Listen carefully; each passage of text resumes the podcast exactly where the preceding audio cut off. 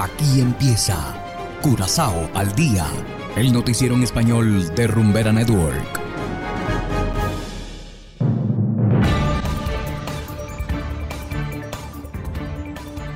Muy buenas tardes, estimados oyentes de Rumbera Network 107.9 FM.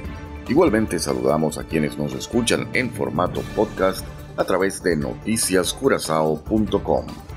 Hoy es viernes 22 de julio de 2022 y estos son los titulares.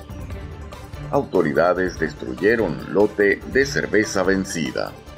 Candidato brasileño para operar refinería afirma no tener problemas para cumplir con normas ambientales. Desmienten supuesta reapertura entre Aruba y Venezuela.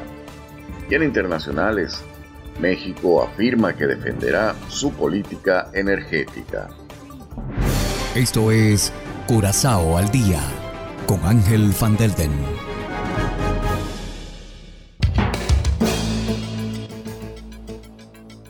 Empezamos con las noticias de interés local. Un gran cargamento de cerveza fue destruido ayer bajo la atenta mirada de la policía y la aduana. Así lo destaca el diario Vigilante. Al ingresar a la isla, las autoridades notaron que la cerveza estaba vencida. Las botellas iban a ser vendidas a distintos restaurantes de la isla. En cuanto a la marca de la cerveza, esto todavía no está claro, pero según las fotos publicadas en Vigilante, se trata de al menos dos gandolas. La carga habría sido destruida en el vertedero. Y continuando con las noticias, la batalla por la operación de la refinería Isla parece no haber terminado todavía.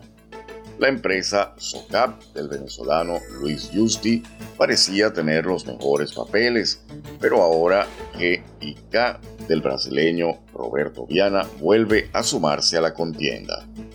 Tras el veredicto del juez esta semana, GIK dice a través de su abogado Russell Marta que no tienen dificultad en cumplir con todos los estándares ambientales.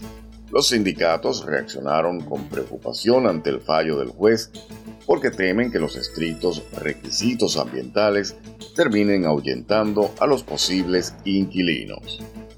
Y seguimos con las noticias. El embajador de los Países Bajos en Caracas, Robert Schudeboom, en conversación directa con nuestra redacción, desmintió que haya algún cambio en cuanto a las restricciones de tráfico aéreo y marítimo por parte de las islas del Caribe neerlandés. El rumor se propagó ayer luego que un medio digital publicara una nota indicando una supuesta reapertura por parte de Aruba. Y hacemos ahora una breve pausa y enseguida regresamos con más de Curazao al día. Curazao se mueve con 107.9. El día que te conocí, lo sentí, me dejé llevar, me morí, reviví en el mismo bar. You got me so intoxicated. It's the love I've been waiting. For me and you so meant to be. It's just the start of a story. Rumbera Network. Llega a activar tu primer sentido. Tú y yo los dos juntitos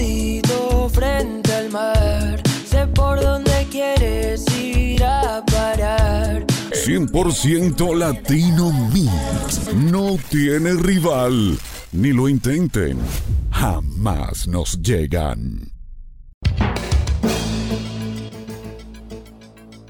Continuamos ahora en el ámbito internacional. El gobierno de México afirma que defenderá su política energética luego de las anunciadas consultas en el marco del acuerdo comercial con Estados Unidos y Canadá.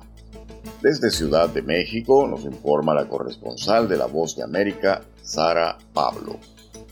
Funcionarios de las Secretarías de Economía y Relaciones Exteriores preparan los argumentos que presentarán ante los gobiernos de Estados Unidos y Canadá sobre su política energética bajo el amparo del TEMEC. El presidente Andrés Manuel López Obrador señaló que de tratarse de una sanción política hay muchos elementos para responder. Consideró que dichas consultas pudieron ser promovidas por personas que se dedicaban a saquear a México y que se han visto afectadas por su política energética. Nosotros vamos a llevar a cabo todo lo que nos corresponde y dejar eh, de manifiesto que no hay ninguna violación al tratado y aclarar de que podemos tener relaciones comerciales, pero eh, nuestras políticas las definimos en México y tienen que ver con nuestra constitución y con las leyes. Por ejemplo, en el tema energético, nosotros no vamos a poner en negociación el dominio de la nación, del pueblo de México, sobre el petróleo. En tanto, el exsecretario de Economía, Ildefonso Guajardo, involucrado en las negociaciones durante el sexenio pasado, advirtió que la decisión del gobierno federal de cambiar las reglas del juego de forma unilateral en el sector energético podría llevar al país a consecuencias legales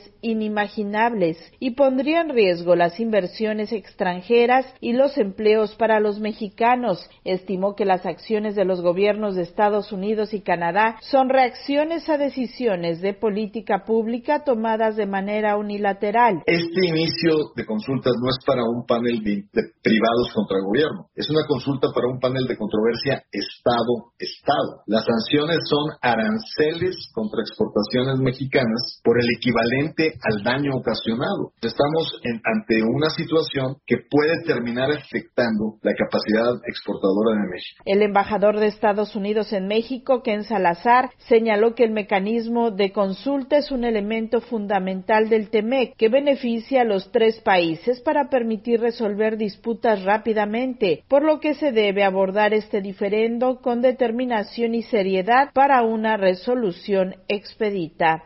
Sara Pablo, Voz de América, Ciudad de México. Y de esta manera, estimados oyentes, llegamos al final de Curazao al Día. Trabajamos para ustedes Saberio Ortega en el control técnico y ante los micrófonos Ángel Van Delden.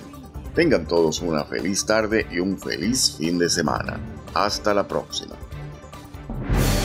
Aquí termina Corazao al Día, el noticiero en español de Rumbera Network, 107.9 FM.